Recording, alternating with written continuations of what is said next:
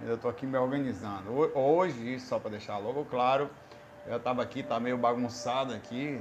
Vou ver, tem uns microfones aqui mais aqui e tal. Nós estamos passando o FAQ musical, que vai ser hoje. Patrick vai precisar, não vai estar aqui na sexta-feira. Ele me pediu para adiantar. E eu falei, tranquilo, a gente vai fazer o FAQ musical hoje, tá? É, tem bastante música, até falei pra galera, botou umas musiquinhas legais assim, mas tá muito em cima, né? É, normalmente eu não fico com. Eu começo a tirar as músicas nas quartas, quarta, quinta e sexta-feira a gente passa tudo. Então, é, mas vamos lá. Tudo bem aí? Como é que tá? Já almoçou? Ainda não. Mas eu também não tô com fome agora, só tô com um café frio aqui. Mas tá gostoso. Tem, tem quem gosta de café. Café com você tem que ser como? Quente, frio, super quente. A minha tem que ser mais ou menos. Mas aqui também tá demais. Mas vou tomando até o final, velho. Vamos lá. Começar aqui. É... A Anabela Lopes, eu já dei a curtida dela ontem, tá? Saulo, é uma pergunta difícil, muito boa. Né? Saulo, pode falar a nível espiritual das, é, das pessoas que não querem ter filhos? É, muitas vezes são chamadas de egoístas e café com você? Café preto, puro, forte, fraco, com leite, sem leite? Como é? Explica aí como é seu café. É muito interessante isso. As nossas manias, né? Tem as minhas também. Anabela, essa é uma discussão muito boa. É, é, ter filhos é ou não é? é? é? Até porque é extinto, né? Ter filho não é pouco extinto, é muito. Lembrando que essa noite eu estava fora do corpo, eu peguei esse ET. Lembra? Falei que o ET que está aqui Peguei esse CT de bobeira aqui, já botei no vidro. Tô, eu tô com medo que já vão vir se vingar aqui de mim. Pra botar sonda anal em mim mais tarde. É, que bonitinho, né? Esse é um trabalho é, que é feito pela Obscura. É um artista, é o Felipe, muito bom. Tá? Lembrando que eu não estou fazendo propaganda dele, não. Eu adquiri mesmo comprando esse e aquele ET que brilha no escuro ali você apaga a luz, ele fica fluorescente, que é um gray, né? E esse aqui que está no... Peraí. Que está num vidrozinho, tá de bobeira aqui.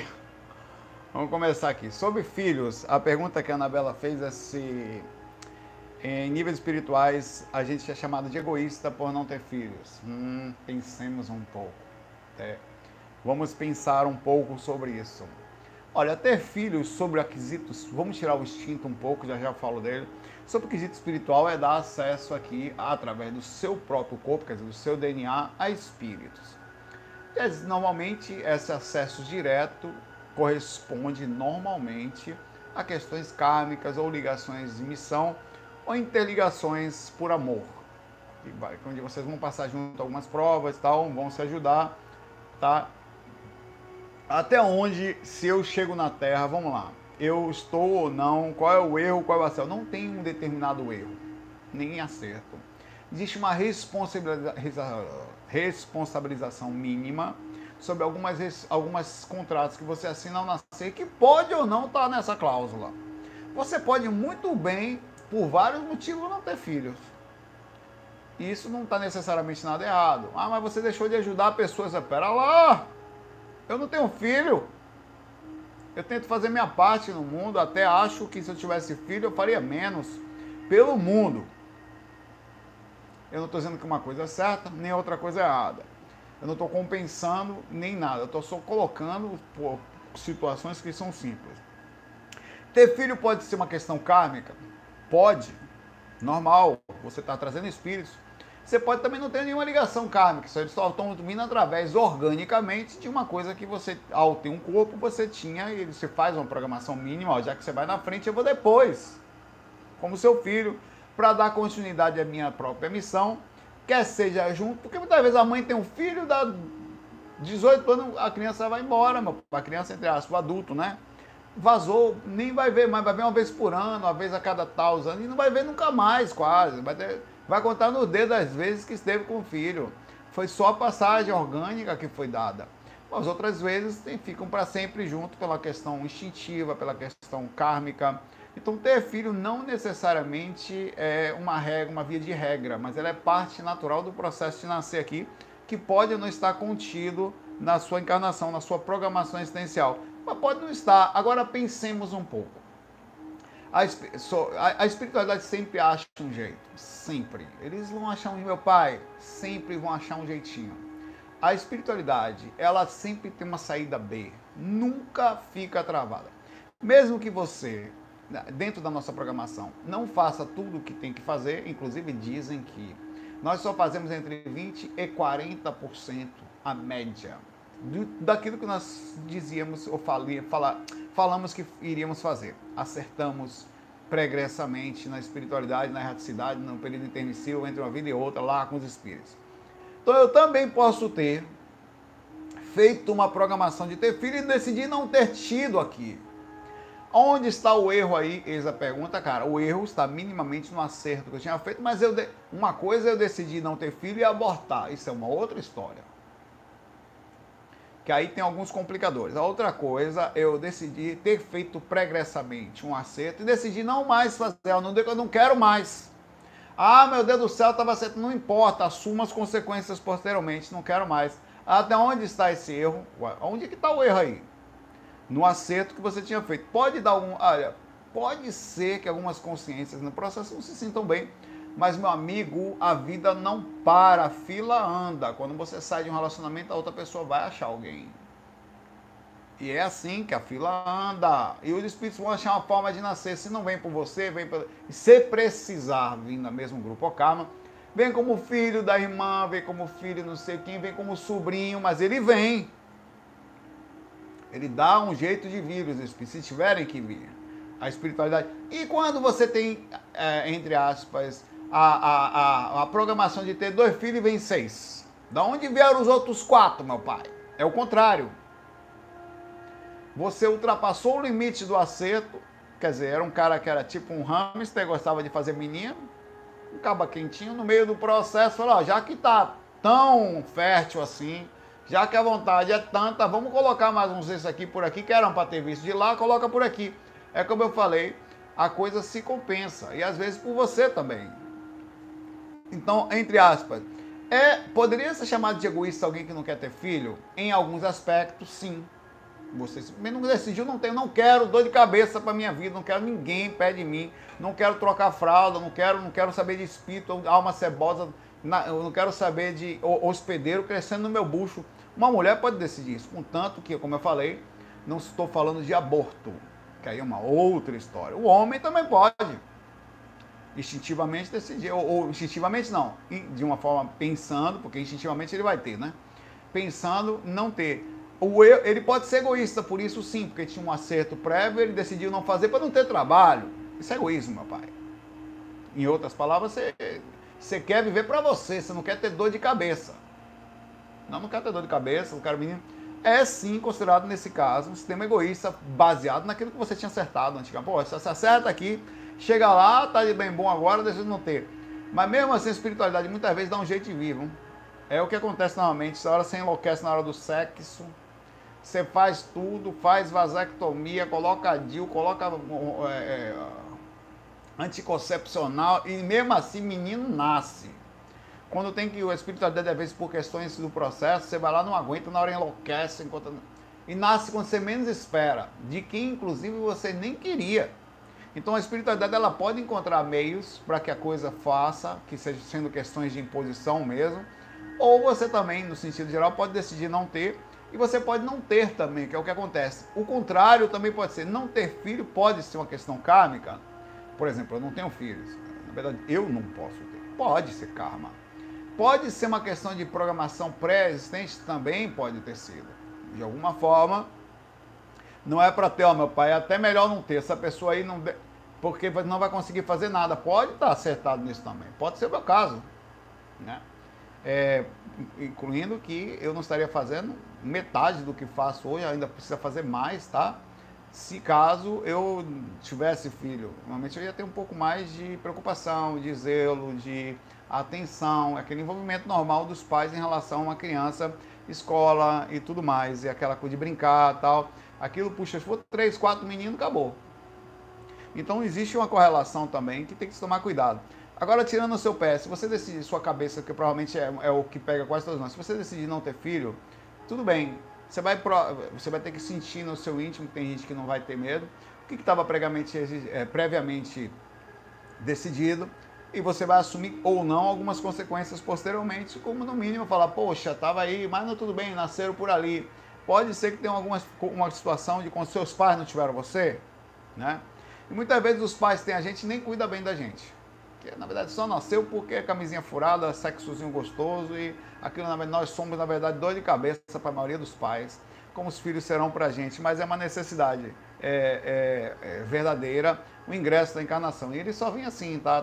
No momento está se evoluindo a, a ciência para vocês poderem ter filhos sem precisar do sexo ou fazer uma programação melhor, como a adoção também está vindo aí, cada vez mais as pessoas estão abrindo o coração para adoção, para ajudar o mundo para pegar outros seres que nasceram e foram abandonados e poderem dar uma força. Isso está acontecendo também e também é muito bonito. Deve se falar também que outra pergunta, uma pessoa que não pode ter filho podia ser feita essa pergunta para mim, caso eu tivesse essa vontade. E quer ter filho de todo jeito, parecido com você, quero que seja igual a mim, quero que seja feio como eu sou, quero que tenha um nariz de potoca como eu tenho, quero que, pô, quero que olhe para ele e fale, esse sou eu, feio. A pessoa, e não podendo adotar. É, eu, você esse negócio de adoção também é muito complicado, assim como cachorrinhos também é, de, de pessoas que vão num lugar para procurar um cachorro, só querem cachorro de raça, é, ou, ou, entre aspas, baseado culturalmente naquilo que elas acham mais bonito. Como tem gente que na fila de adoção procura gente de tal, cabelo loiro, olho azul, tal, e essas crianças não ficam lá em uma fila de espera enorme enquanto ao pouco essas pessoas que estão dispostas a ajudar, independente da aparência ou do que seja. Isso, isso tudo é, é complexo, difícil dizer aonde estaria, mas a verdade é que se você quer ajudar, se você quer fazer alguma coisa, está além do seu próprio umbigo, mas deve se respeitar. Isso é importante. Deve se respeitar de todo jeito aquelas pessoas que nas suas vontades precisam ou sentem uma necessidade instintiva, qual seja, de ter um filho parecidinho com, com eles, tá? Deve se respeitar. É, por outro lado, tem várias outras coisas que a gente podia discutir. Vou fazer outra pergunta para você. Pensemos, e baseado também em mim, tá? Sempre me coloco no meio da bagaça aí para poder quando eu estou de fora, tá?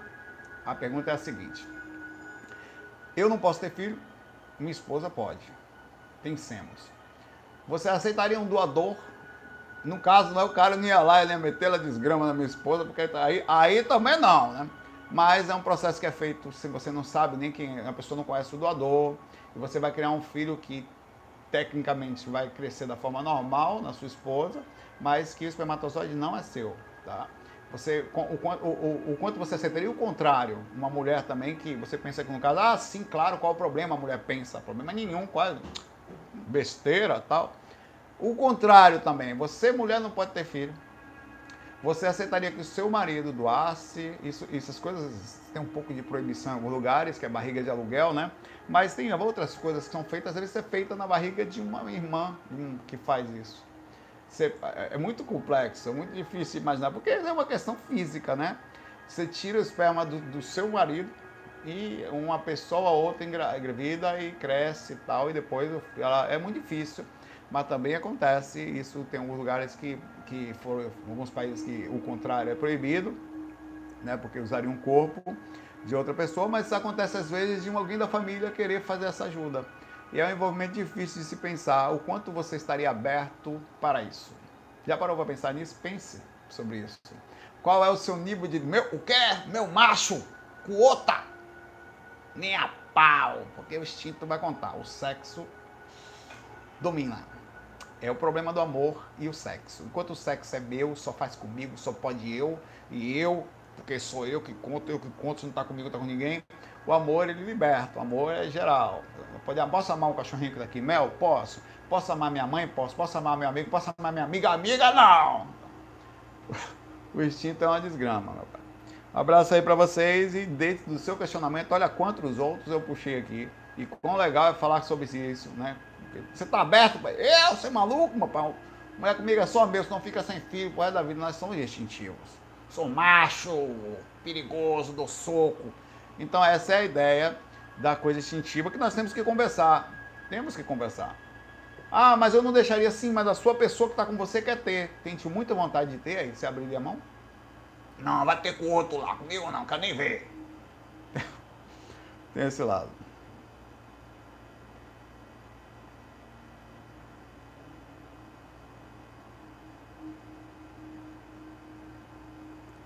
Cadê sua mente aberta? Não sou espiritualista, tenho mente aberta. Cadê agora na teoria? Quer ver na prática? Você não é, não é espírito, não é daqui, ninguém é de ninguém, o corpo é não sei o quê, somos de outro lado, eu sinto falta do outro lado. Na hora do vamos ver, meu pai, que a gente vê a verdade. É agora. Eu vou pegar uma pergunta bem rápida aqui, que é, é, é simples de responder. Por favor, pergunta oficial de justiça. Não vou negar o negócio dele, que ele está me intimando aqui. Fale da melhora da morte, porque algumas pessoas melhoram antes de morrer. Eu li que muitas vezes a espiritualidade faz com que essa melhora aconteça para que os entes acabam soltando doente. É, é, a, a, teoria mais plausível é essa. É, são duas coisas que acontecem que impactam é, a questão da, da, do desencarne. A própria pessoa não querendo morrer e algumas outras pessoas enchendo o saco de quem quer morrer. Tá? Então, de, ou quem, quem precisa morrer, que não vai ter mais jeito. A saída daqui é inevitável. Então fica aquela coisa toda, então quando dá, fulano tem uma leve melhora, aí fala, oh, que ali, vai, vai, leva um miserável. Rapaz, eu estava relaxado, já levaram no outro dia. Então isso também é para que você saia do processo de não atrapalhar através de. Mostra o poder da nossa psique. O poder da prece, que é o poder do lamento, o poder da mente, ou demente, né? De alguém pensando no outro, o quanto nós podemos encher o saco da vida dos outros ou ajudar alguém, simplesmente por pensar em alguém. Como a gente não sabe pensar bem, a gente acaba atrapalhando.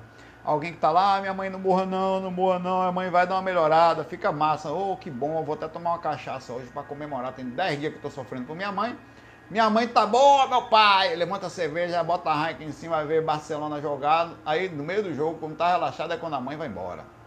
Não foi assim com Chico Xavier? Ele morreu no dia que o Brasil ganhou a Copa em 2002. Inclusive, ele falou que pretenderia desencarnar, se possível, num dia que o Brasil estivesse muito feliz, né? E foi. É, é essa é a teoria mais próxima e faz sentido por causa dessas interações mentais. É imenso, cara. Você não tem ideia do poder nosso de fazer as coisas acontecerem. Por isso que eu acredito que se nós tivéssemos a força, somente em coletiva de pensamento positivo, a gente melhorava qualquer coisa, qualquer uma. Qualquer situação poderia ser feita. Bastaria que todos nós vibrássemos numa energia específica, tá? Vamos lá.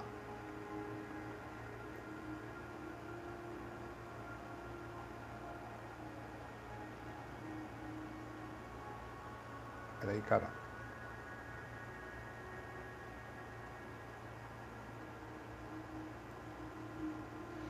Ó, o Marcelo Reis disse que nunca foi respondido. Sol, sonhei que encontrei com uma pessoa e parecia ser um amigo. Ele colocou a mão no meu ombro e me levou para uma rua onde havia um cruzamento. Ele me pediu para escolher um caminho, o qual escolhi nos levando para uma escola, onde ele me deixou e foi embora. Entrei na escola, sentei com outras pessoas que estavam estudando, seria um mentor me dizendo que preciso estudar para as questões de espiritualidade. Uma vez que sou iniciante nos assuntos, ele é uma pergunta tudo que ele fez. Sou amigo do Renato aqui de Toronto. Que legal, manda. Eu tenho falado pouco até com o Renato, mas sempre se fala. Eventualmente a gente se fala, faz uns tempos aqui. Renato é gente boa. Ele é a Cris, a esposa dele lá. E o Golias, que é o gatinho dele. Os três são gente boa. Trabalhamos juntos aqui em, em, em SPO. Ah, eles trabalharam juntos em São Paulo, tá? O Renato trabalhou com você aí, né? Entendi. Eu conheço o Renato desde a época daí. Marcelo, Bom, o seu sonho me parece, já aconteceram coisas assim comigo. Olha, olha as coisas que são, foram sonhos, mas foram projeções. Porque às vezes a, a, a consciência, a ideia transmitiu alguma informação. Uma certa vez, eu não vou falar quem é a pessoa, mas aconteceu e foi imenso. Várias vezes aconteceram coisas que levaram a onde você estava no projetado, mas o que valeu foi a mensagem. Eu estava num lugar, você tem que analisar o que está acontecendo na sua vida, porque isso normalmente são coisas correspondentes à sua vida, tá? Que, ou coisas próximas. É, e eu, eu, nunca pensava nessa pessoa, era uma pessoa que frequentava o fórum do GBA, eu não pensava nessa pessoa, assim, era gente boa, tal, amigo. tinha por que pensar nele, né? Fora a parte legal do envolvimento da amizade e tal. É, aí eu tava num lugar, eu tava tipo numa pista, tinha um alto, num terreno alto, numa pista meio velha, mas era uma pistinha. Aí tinha um barranco com mato e essa pessoa estava lá embaixo, numa pista de baixo, num barranco. E eu chegava para ela, rapaz, vem para aqui para cima. Fica aí não. Eu estava tendo um sonho, tá? mas era um sonho desse tipo de aviso. Que às vezes os mentores querem transmitir uma mensagem, até transmite é como o seu cérebro processa, não sei. Aí eu falei, sai daí. Quase eu falei o nome do cara aqui. Sai daí, fulano. É, aí ele, não, não sei o que, eu vou por ali. Rapaz, por ali vai dar. Não vai não, velho. Esse lugar não é bom não, venha pra cá. Bom, enfim. Eu tive esse sonho uma semana depois, mais ou menos. Esse cara surtou. Pelo menos do que a gente viu. Eu tenho até sinto falta dele, é uma pessoa muito boa.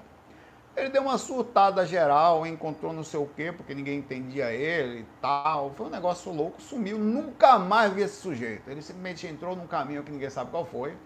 Eu espero que eu só. A única coisa que eu envio para essa pessoa, são as melhores energias possíveis, e sumiu. Ele era, um, ele era um amigo nosso. Do nada deu um negócio assim, uma mudança, uma reviravolta, ninguém sabe onde foi. E vu, e foi essa imagem que eu tive um pouco antes. Eu cheguei a avisar essa pessoa, pai, tinha um negócio estranho aqui, talvez você distante, nós, um caminho que você ia seguir. E, coincidência ou não, a coisa aconteceu assim. Isso foi um aviso específico sobre uma situação específica. O fato de você ter ido com uma pessoa que pegou no seu ombro, quer dizer, um amigo, né, alguém que estava direcionando você, pediu para você escolher um caminho, você escolheu o caminho, ele levou até uma escola, pode ser que alguma coisa para você decidir, que vai te levar a alguns conhecimentos, você precisa analisar o tempo todo a vida nos faz, nos coloca. Quando nós temos a opção de escolha, é difícil, mas não é tão ruim. Olha, eu preciso escolher. Quando você não tem, aí, meu pai, é para lascar. Porque você tem opção, você vai ter que se adaptar àquele negócio. E nem sempre é muito bom ter escolha. Nós temos, às vezes, muita, muitas facilidades, e a facilidade nos leva a confusão, nos leva à insensibilidade, nos leva a não, a não correto caminho, né? que no caso não é uma questão de teste, você está sendo testado, e o outro vai ser uma questão kármica, tá? É, por isso é preciso analisar, analise, analise bem, Marcelo, viu, essas coisas, a, principalmente porque é, os mentores usam o nosso próprio inconsciente para transmitir informação ou coisas que vai saber quais são, tá? Dê uma analisada na sua vida, no que isso corresponderia a algo próximo a você, o que está acontecendo com você, porque me parece ser algo parecido com isso. Não sei dizer. Um grande abraço.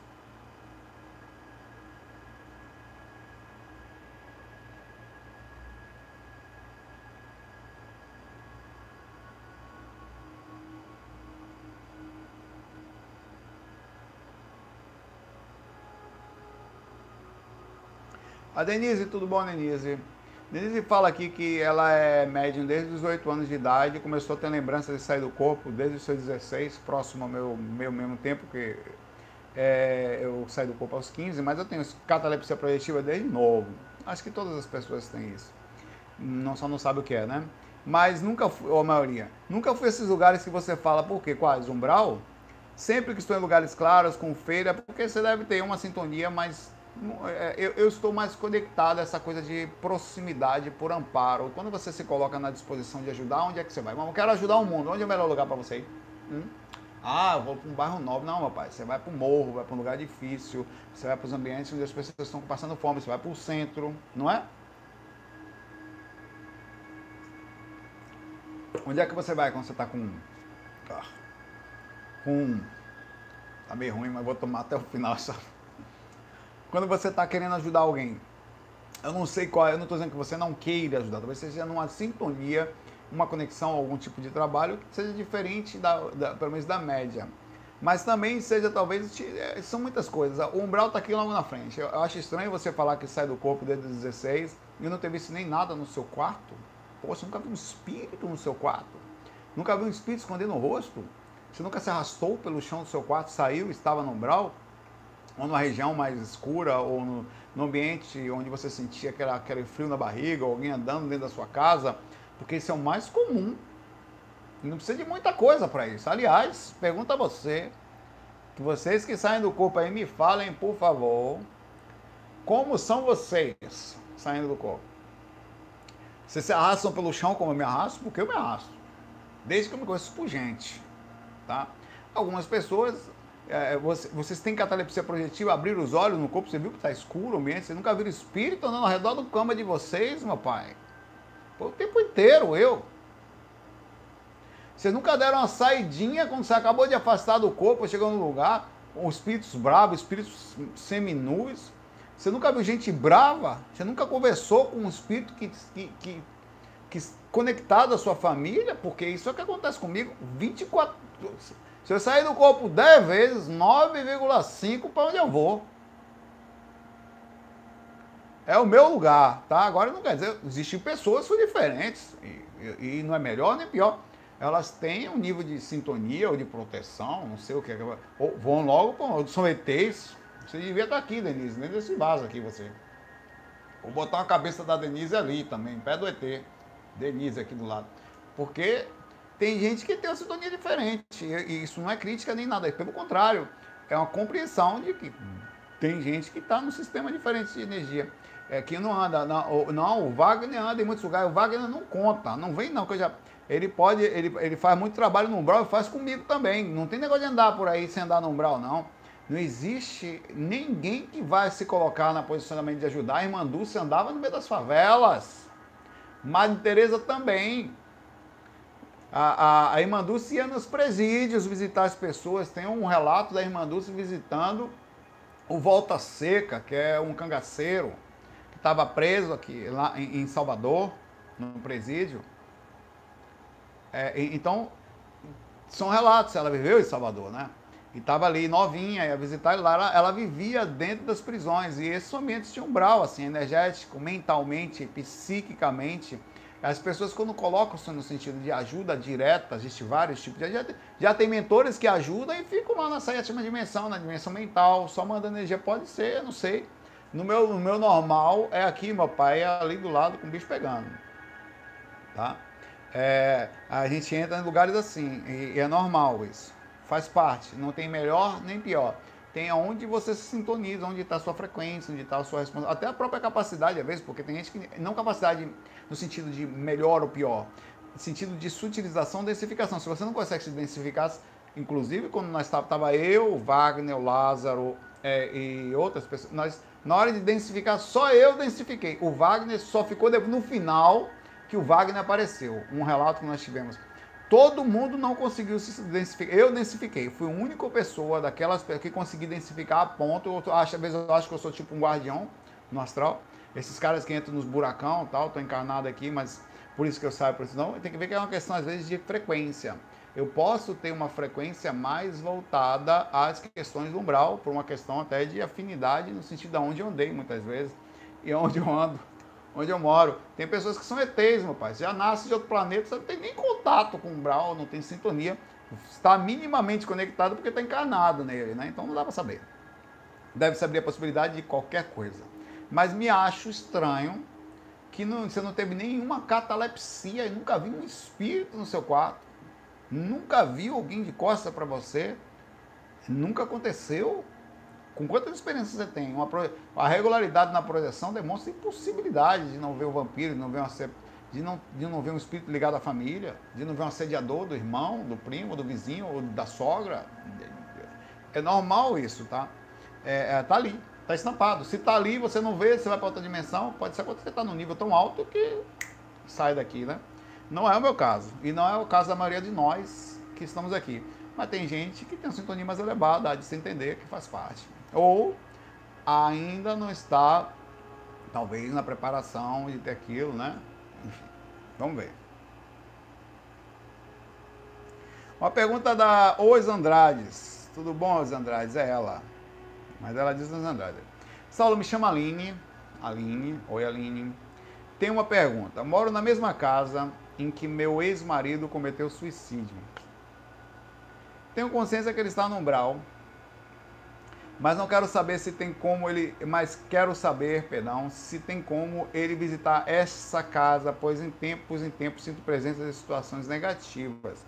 Mas logo passa. Pode falar sobre isso no próximo FAQ? Tal. Olha, Aline, é situação muito difícil de dizer.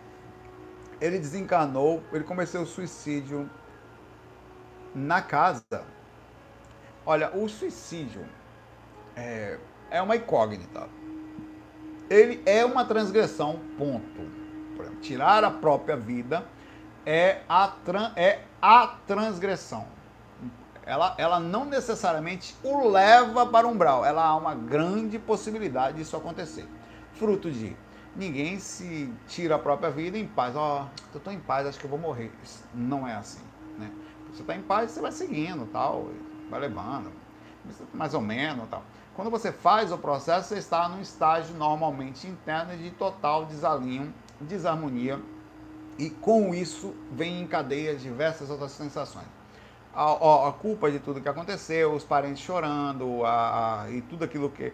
A repetição do processo, o tipo de morte que foi feito, o suicídio, como a pessoa fica naquilo, as repetições da, do momento da morte, as repetições posteriores, é, e, e como foi o lugar é muito difícil. É normal que exista uma mínima ligação entre a ação que foi feita e quando a, a, a pessoa que comete o ato de suicídio é, é, ela fica no, ela pode ter, ela vai reviver muitas vezes a mesma cena, a, a, mesma cena e se a cena foi feita em casa, vai ter no mínimo, mesmo que a presença energética dele não esteja ali, tem uma psique, tem um processo acontecendo de, de petições e você morando no mesmo ambiente, além do processo do seu próprio psicológico de viver isso, Aline, que deve ser muito difícil para você, tem algum minimamente algum processo de energia, não dá para dizer. Você disse que sabe que ele está no umbral. Como que você sabe isso? Porque existem casos que espíritos podem não ir ao umbral ou ficarem aprisionados em regiões inferiores, mas com certeza eles transgrediram e atrasaram o processo da própria encarnação é, e perderam o contato. É como se fosse um menino de escola que repetiu, os alunos vão para a próxima sala, ele ficou lá na quarta série. Ele perdeu o contato com o Grupo Calma. O Grupo Calma deu uma andadinha e ele ficou para trás, tá? É, ele vai ficar para trás pelo menos um ano e quando ele chegar, caso consiga chegar lá na quinta série, os outros já estão na sexta. Então esse, esse contato é normal que se perca por um tempo. Depois você pode até recuperar o Grupo Calma, vem e traz você para perto de volta quando você estiver apto a estar, mas é difícil dizer é, você sente as presenças negativas que você sente, tenta, é, eu sei que não é tão fácil falar assim de fora, mas criar um ambiente assim.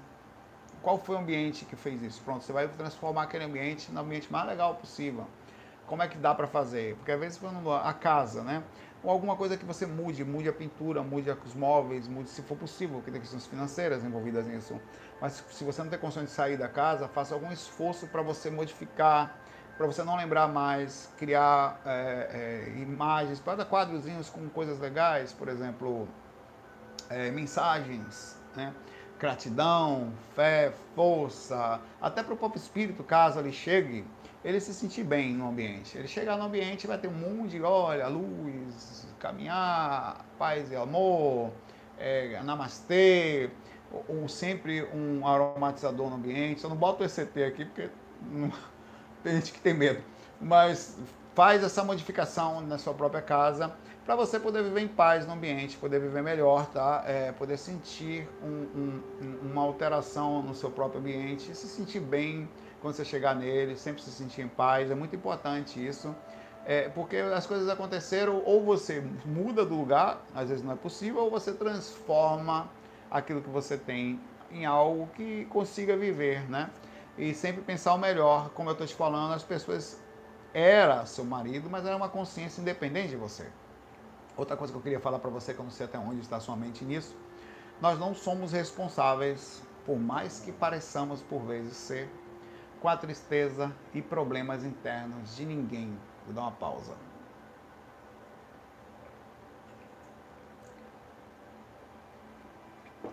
Não somos. Os espíritos eles têm o seu próprio caminho, seu próprio jeito de ser, sua própria dificuldade ou acerto, jeitinho, que não tem a ver com a gente, não tem a ver comigo, não tem a ver com você. Então você faz o seu melhor e o seu melhor continua sendo feito a partir de agora, vibrando positivo, sempre colocando o nome dele em orações, sempre mandando boas energias, cria um ambiente saudável. Entrou no lugar, você se sente bem faz isso que vai melhorar bastante a sua vida. Fora isso, não deixe de frequentar lugares.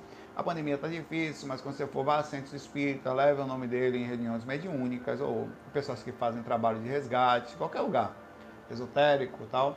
Isso vai ajudar bastante para que, seja qual situação que a pessoa esteja, ela tenha pelo menos alguns momentos de paz ou encontrar um pouquinho de conforto ou de acalento, já que é tão importante você sendo a, a, a esposa, sendo, tendo sido a esposa dele aqui na encarnação, que ele saiba que você sempre eventualmente vibra positivo e se desvincule também da culpa, tá?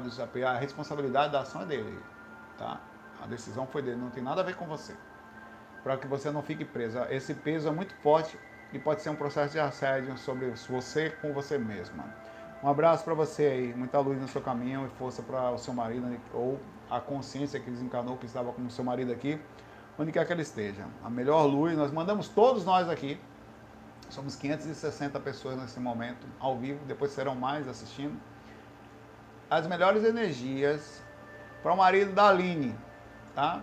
onde ele estiver nesse momento, que ele receba um pouquinho de potinho da montanha, do nosso próprio crédito, da nossa própria luz, do nosso próprio jeitinho de pensar, que ele consiga sentir um pouquinho de paz, quiçá sair da situação que está e ter uma nova oportunidade, crescendo, aprendendo, só se acerta errando. Tá tudo certo e errado, pai. Ninguém nunca foi inviolável ou criminoso aqui no passado, tá? Então não tá aqui para ninguém apontar ninguém. Um abraço.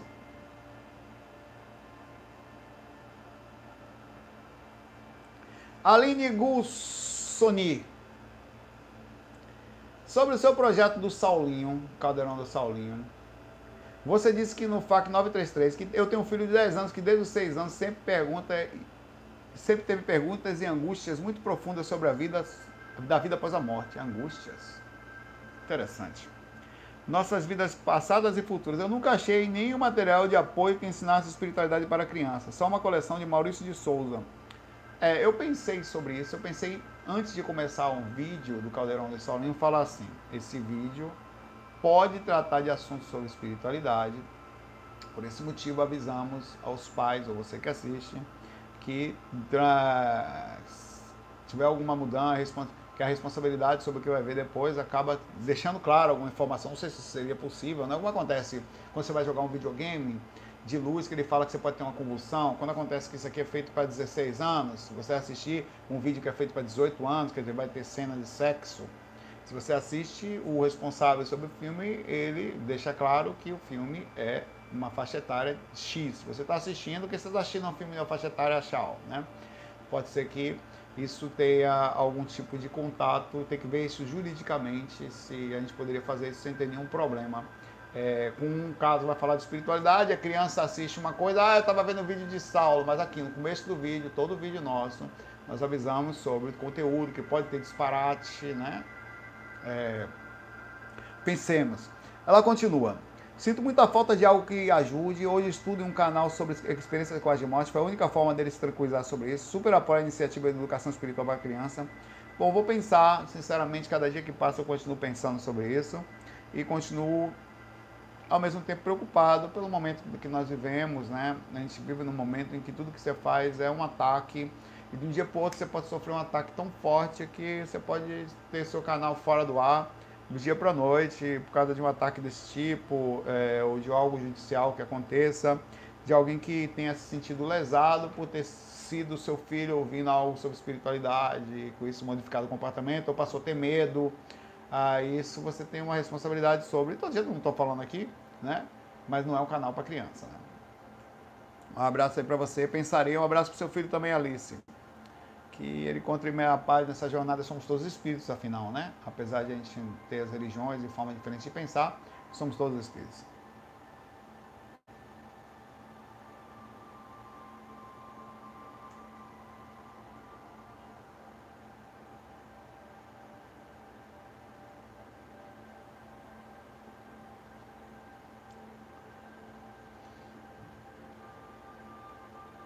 Pergunta da Sofia. Pergunta difícil. Peraí, dona Sofia, estou tentando aqui. Sofia de Deus. Você pode falar um pouco sobre pactos de sangue e suas consequências?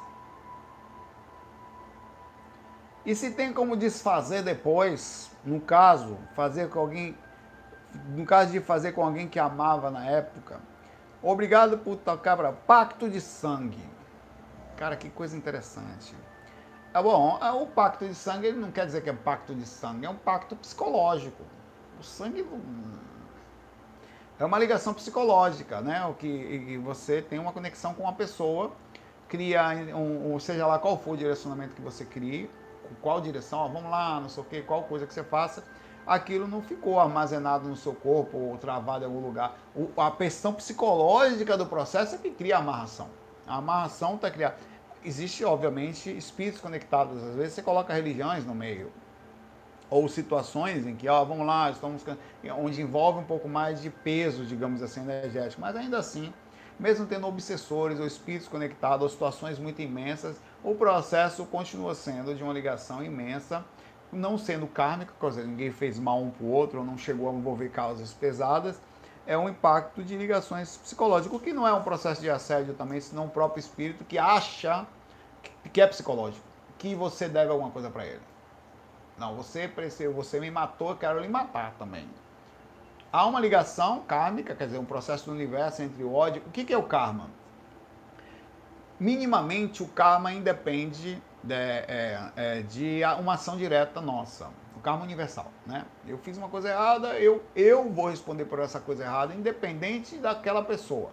Mas aquela pessoa, usando uma atitude que entrará também no karma universal, resolve, através de uma ação pessoal, vingar-se, criando uma ação psicológica sobre aquilo, criando também uma repercussão kármica, quer dizer, universal para si mesma é, ela cria. São pactos psicológicos, são ideias. Você não precisa dele. Você pode. O que é o amor? O que é o apaixonar? Se não é uma ligação energético-psicológica. Hum? Por que, que se liga energeticamente? Porque se liga psiquicamente, mentalmente a alguém. Você dá uma entrada tão enorme na sua mente, no seu cérebro, que você não consegue tirar tão fácil. Dizem que o estado de apaixonar ele é tão forte que ele pode ser considerado psicótico. Você pode não, você não vive mais, você não come mais, você não pensa mais, você não faz mais nada, só pensa daquela pessoa. Isso é de certa forma algo a ser tratado, algo a ser tão forte que pode ser que uma pessoa pode passar a perseguir a outra 24 horas. Mas você nem gosta da pessoa às vezes. A pessoa se apaixonou por você e passou a lhe perseguir. Não acontece às vezes com todos nós? Já aconteceu com vocês? Que é um pacto. E tem sangue aí? Não, meu pai, é um pacto psicológico. E é muito. E olhe, pergunta. É a questão de, de, de, de, de, assimilação, né? Por isso que se você. Uma pessoa que está assim com você e, e você não sente nada pela pessoa, até quanto ela pode lhe prejudicar? Pensemos sobre isso um pouco. É, em casos como esse. É, é, uma, é um caso obsessivo? É. É um caso obsessivo. Alguém que persegue você. Acontece com todos, com todos nós. É, comigo também aconteceu o negócio do pão que eu contei para vocês, até vocês nunca esqueceram isso, né? Por isso quando o cara fala atrás, pão. Falei para você, porque tem uma figura, cara, começou mentalmente a se relacionar comigo. Mentalmente, velho. É um pacto psíquico dela. Eu não tenho nada comigo. Eu não sei quem é, velho. E me, me mandava mensagem. Uma vez eu terminei o faca, falou, quando você vem para casa, traga pão. Hã? persegue pão que eu tava tendo.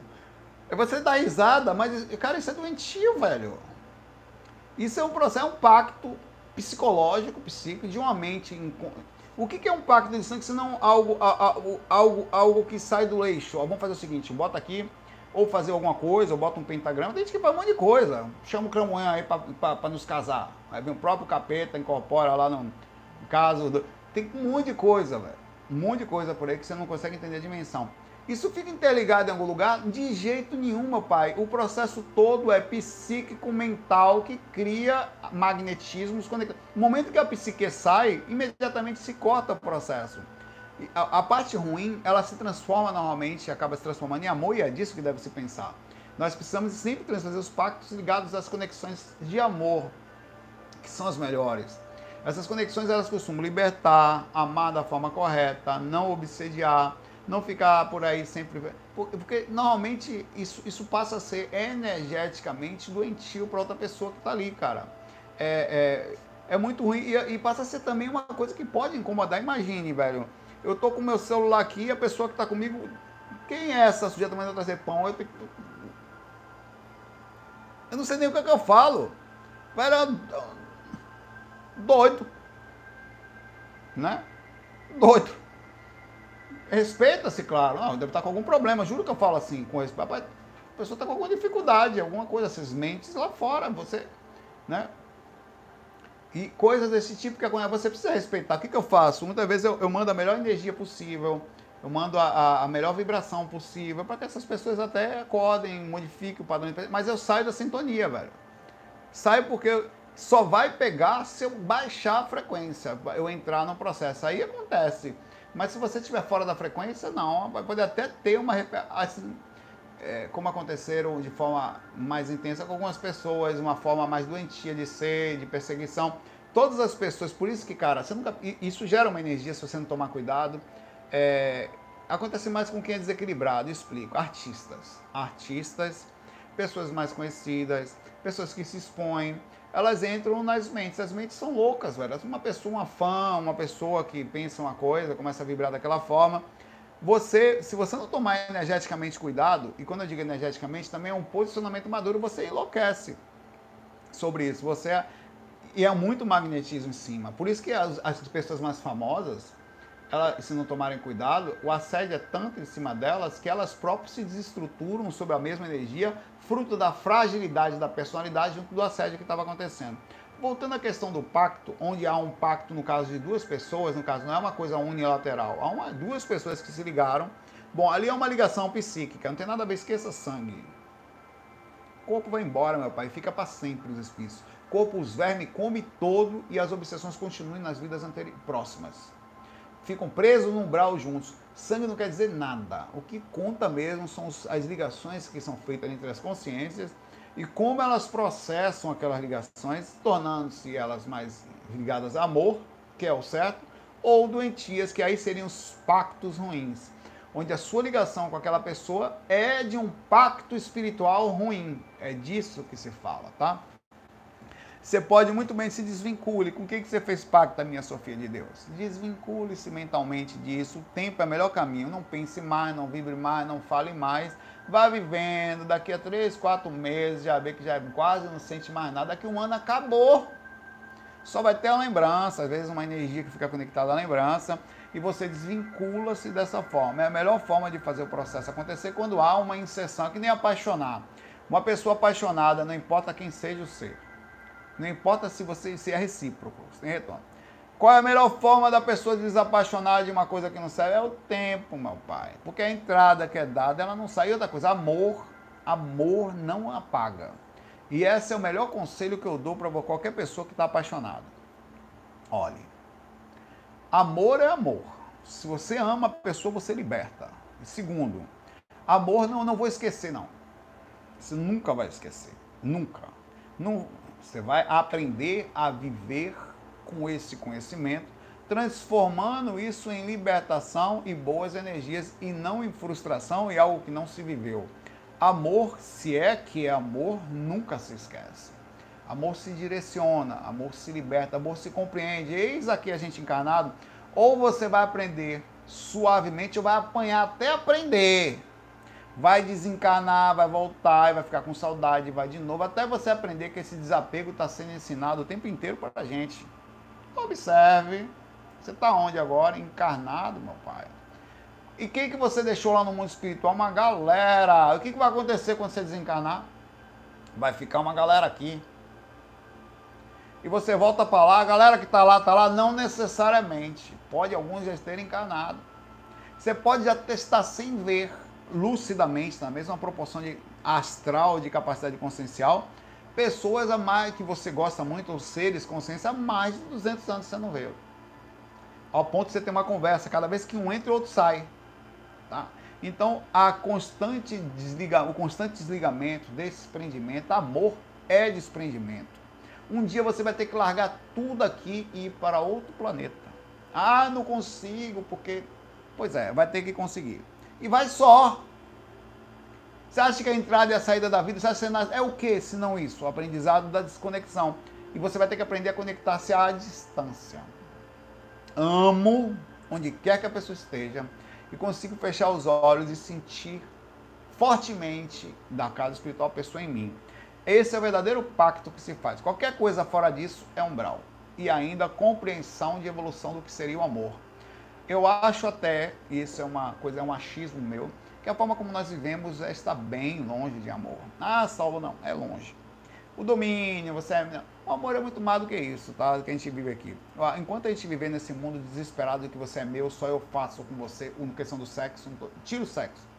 A gente vai ficar vivendo como macaco por um bom tempo.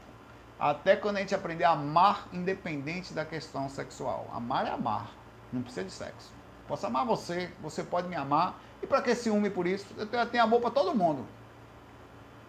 Posso abraçar qualquer pessoa, contanto que a gente nunca faça sexo. O problema é a desgrama do sexo, pode ver. Só se faz sexo com um. Isso, por isso que você fica o tempo inteiro com uma pessoa só.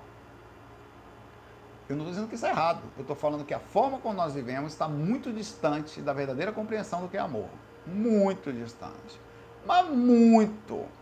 É possessivo, é limitado, é pacto. Você é meu, eu sou seu. Nunca mais seremos de ninguém. Pega o seu dedo, corte, bota o meu aqui também. Vamos cortar agora, vem sangue para todo lado. Ah, somos nós. Agora nós fizemos um pacto que somos só nós dois. Balela, nunca foi. Cadê? Conversa, desvincula-se, meu pai. É o amor, ele é muito mais do que isso aqui. Um abraço aí, vamos embora.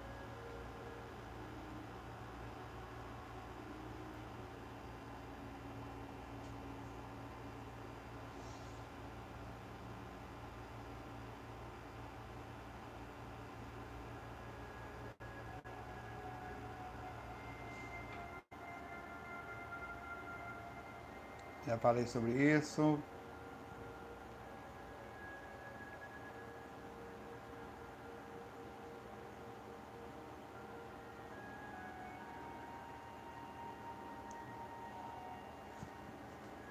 Ó, vamos aqui.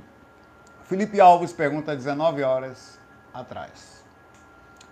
Considerando, fazendo a pergunta com cercada de Lourenço, considerando que a EQM ocorre, a experiência de quase morte ocorre involuntariamente com a pessoa anestesiada também, não só, você pode ter passado por uma parada cardíaca, ou pode ter tido uma diminuição rápida, da, um acidente, onde você perde muito sangue, mas não chegou a ter parada cardíaca, você pode também ter ali ah, em acoplamento áurico com os médicos que lhe fazem a cirurgia, pergunto: será possível intencionalmente, com uso de técnicas, fazermos a projeção astral enquanto anestesiados em uma cirurgia? Enfim, farei uma pequena cirurgia amanhã e vou tentar. Bom, eu ainda espero que ele, o Felipe deve estar, ou está, ou terminou, ainda vai fazer a sua cirurgia, seja como for que seja a melhor possível. Mandamos a melhor energia para o Felipe aqui, né, pessoal? Felipe Alvares. Vai fazer uma pequena cirurgia hoje não sabemos qual é, né? Sobre a sua pergunta, Felipe, é possível hum, é, que você cuide mais das energias antes do processo da cirurgia.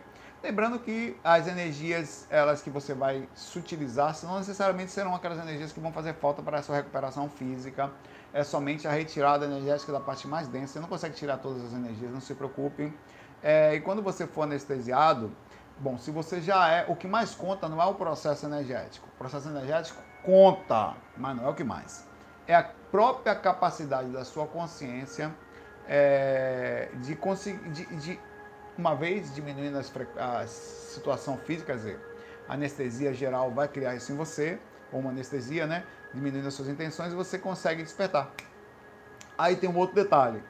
Como que o seu corpo vai ficar no processo? Mas normalmente quando há um uma baixa muito alta disso, as rememorações não, ainda é algo a ser estudado, elas são muito boas no retorno, você consegue lembrar bem do que está para acontecer no retorno, mas mesmo assim tem associações, tá? Você pergunta se é possível fazer isso, tentar, é possível, é possível você tentar, sinceramente eu nunca, nunca tentei, até porque, eu me lembro, nunca tomei, acho que anestesia geral, então nunca aconteceu comigo, é, não, não que eu queira, não estou doido para tomar anestesia geral para saber como é, mas não, mas se um dia vir a acontecer, irei tentar, tá? Não, é, ou estarei lá para ver como é que é, né? Do processo disso, vai pagando aos poucos. Provavelmente, uma vida toda de estudo, você deva ter algum tipo de despertar ali, tá? Vai apagando, vai apagando, vai apagando, você vai tentando manter a consciência. Tá? É muito rápido, né? Porque o cara hoje em dia ele pega. Normalmente acontece assim: antes de fazer qualquer coisa, é colocado na ou via veia ou via um cheirinho que você dorme. É, quando você, a lista já foi, a lista não volta mais. Dorme em, Você não consegue contar até, até, até 60. Ele corta um negócio em você aqui, conta até tanto. Um, dois, três. Quando chega em 10, você já apagou. Né? É, eu sei porque várias pessoas me relataram isso no sentido da projeção no decorrer do negócio. E ele não sabe mais o que aconteceu a partir dali, né? É, algumas conseguem ficar acordado, outros não. É, é, e deve ser uma coisa bem forte, porque, por exemplo, eu, no sentido projetivo, é, eu tenho sempre a certeza que eu posso voltar para o corpo. Na anestesia geral, não. Então, eu seria como se fosse um espírito semi-desencarnado. Eu estou encarnado, mas não tenho corpo para voltar. Eu não sei como é que seria o nível de consciência de idas e vindas é, e não tendo corpo para voltar, preso, e principalmente o corpo baixando bastante a, a, as próprias sinais vitais, digamos assim, dele, né? A, as ondas cerebrais caindo abruptamente. O, como é que seria o processo fora do corpo, como é que seria a questão de neuroanirismos, as variações da aura, o ambiente que você está, mas eu acho que os mentores iriam dar uma força bem interessante nisso. É, e talvez eu ficaria ficasse bem lúcido. Eu espero se um dia acontecer, eu tenho a oportunidade de, de, de, trazer esse tipo de experiência aqui. Mas não que eu queira, tá? Não faço nenhuma questão que, que aconteça. Felipe, um grande abraço para você e boa sorte. Traga para a gente depois aqui a, a sua resposta aí, tá? Como é que foi, se você conseguiu trazer alguma coisa. Estamos aqui na torcida e mandando boas energias para você.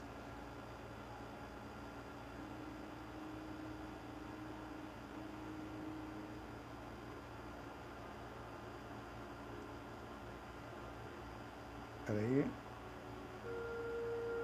Cá, poxa.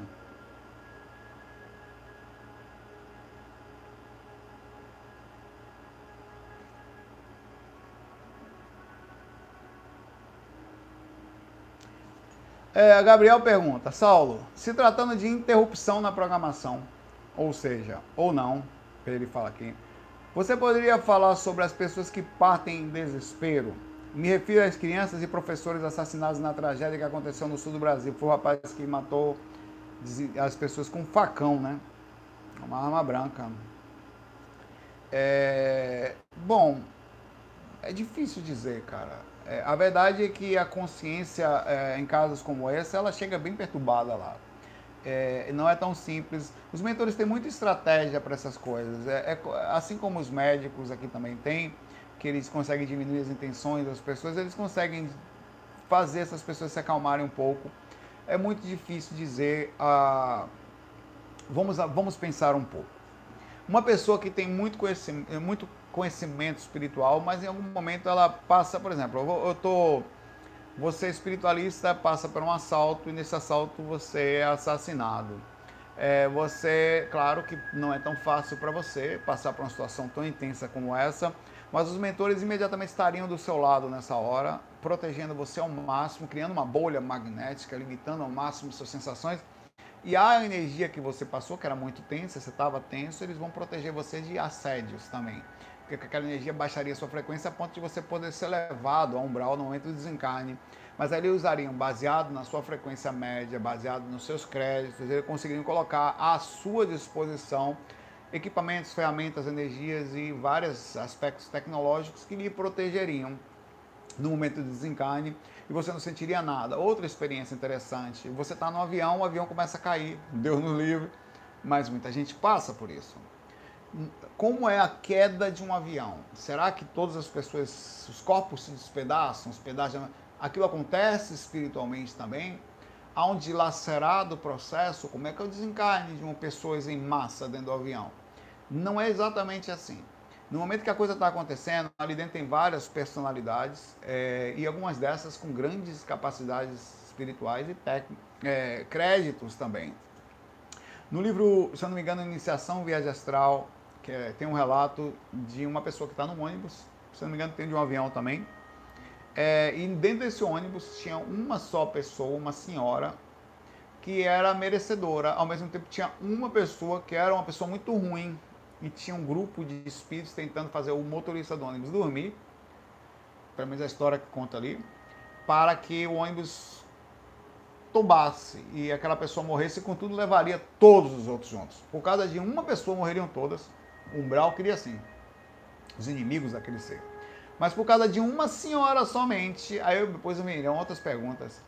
Grande amparo foi deslocado para aquele lugar onde a própria equipe espiritual de Miramês lá esteve e fez um processo de cuidado, mais fruto de uma única pessoa que ela estava, que não merecia desencarnar naquela situação. Aí eu pergunto, as outras pessoas mereciam desencarnar? É a pergunta que fica. É, fruto de uma só, provavelmente elas teriam um amparo profissional. Aí eu pergunto, acontece às vezes de o um processo acontecer por causa de uma, é difícil dizer, viu? onde que começa, onde que termina, o que, que é justo, o que não é, onde que está o processo. Provavelmente todas as pessoas, cadê os mentores das outras pessoas que estavam no ônibus? Porque eles não estavam atuando. É, é difícil dizer, pelo menos baseado no que estava só de informação, a gente não tem muita informação sobre isso.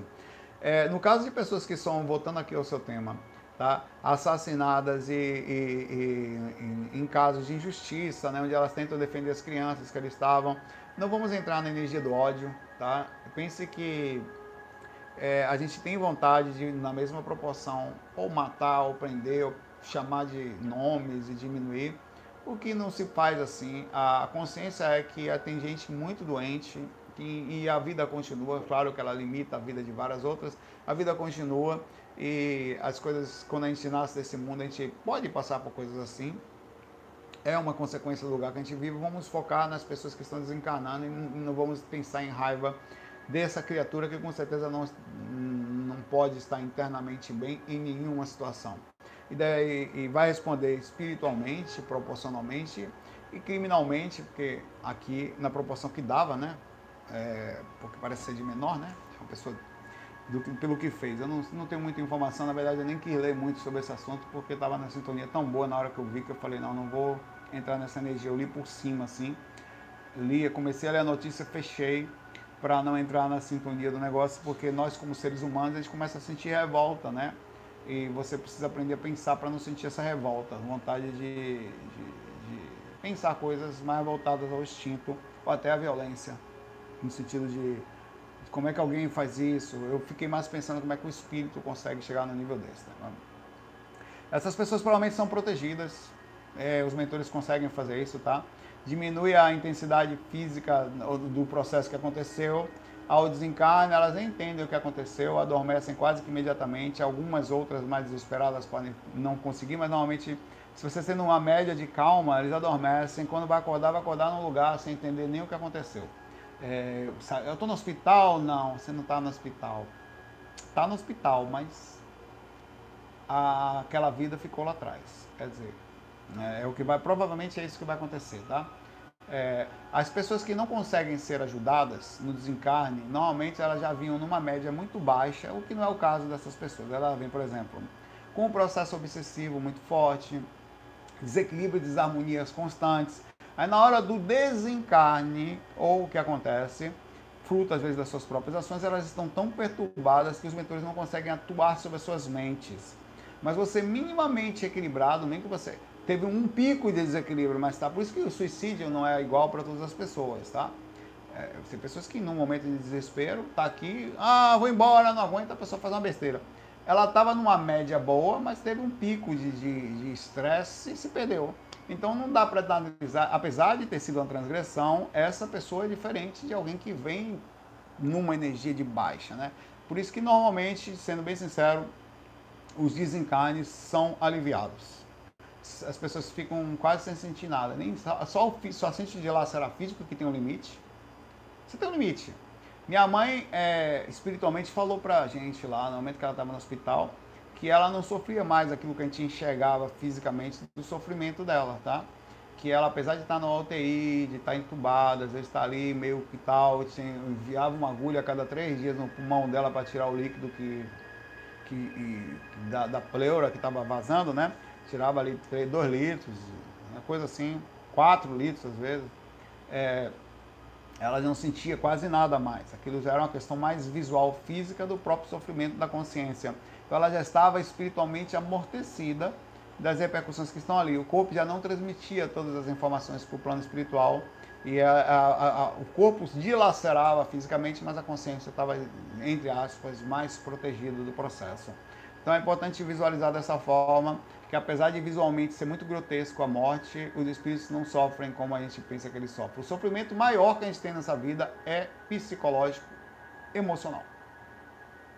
Sempre, sempre. Se você se manter um pouquinho mais calmo, você sempre passa melhor pelos problemas do que se você ficar agoniado. Pode ver. Né? Vou ficar por aqui. Um abraço aí para vocês, tá? A gente se vê amanhã. Ah, hoje, tem FAQ musical hoje, daqui a pouco. Eu tava aqui, até que ela tava ligada até agora há pouco aqui, tá? Vou botar pra cá. Ó, os microfones aqui, tá o meu aqui, de Patrick. Aí tá passando as musiquinhas. O FAQ musical é hoje, tá? Faremos hoje a partir das 18. E algumas musiquinhas aí gostosas que a gente estamos colocando. Muita paz, muita luz, nos vemos lá. FOI. Fui!